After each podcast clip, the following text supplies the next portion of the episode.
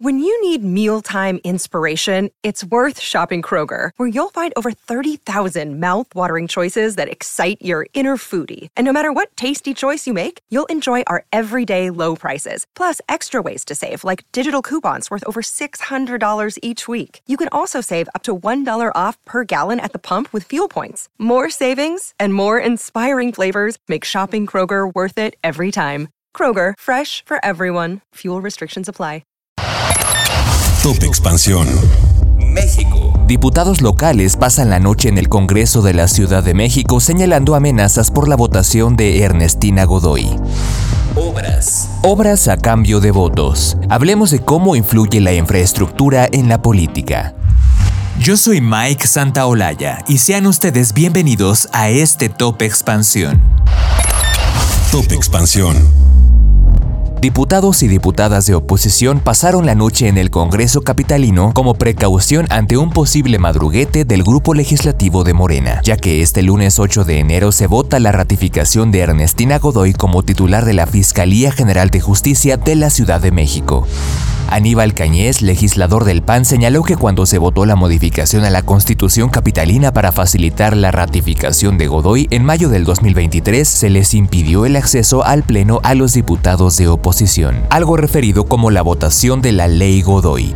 En una entrevista con Expansión Política, el legislador panista indica que Morena y sus aliados harán hasta lo imposible por ratificar a Ernestina Godoy, aunque no cuente con los votos, y por eso tomaron todas las previsiones. Uno de los primeros diputados en compartir su llegada al Congreso local fue el coordinador del grupo parlamentario del PAN, Federico Doring. El acuerdo fue que pasaran la noche los y las legisladoras del Blanquiazul, del PRI y del PRD.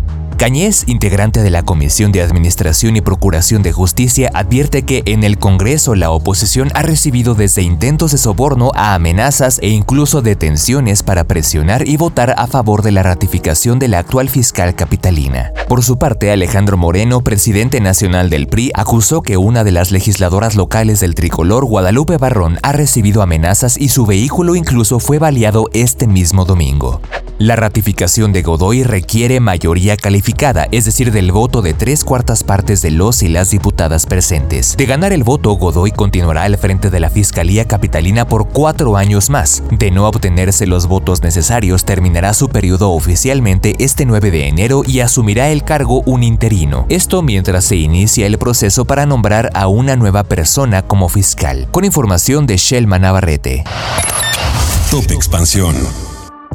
En época de elecciones, las promesas no faltan. Estamos acostumbrados a que candidatos y candidatas enlisten propuestas que consideran traerán beneficios a los votantes que quieren convencer. Y dentro de sus discursos hay un lugar especial para las obras de infraestructura.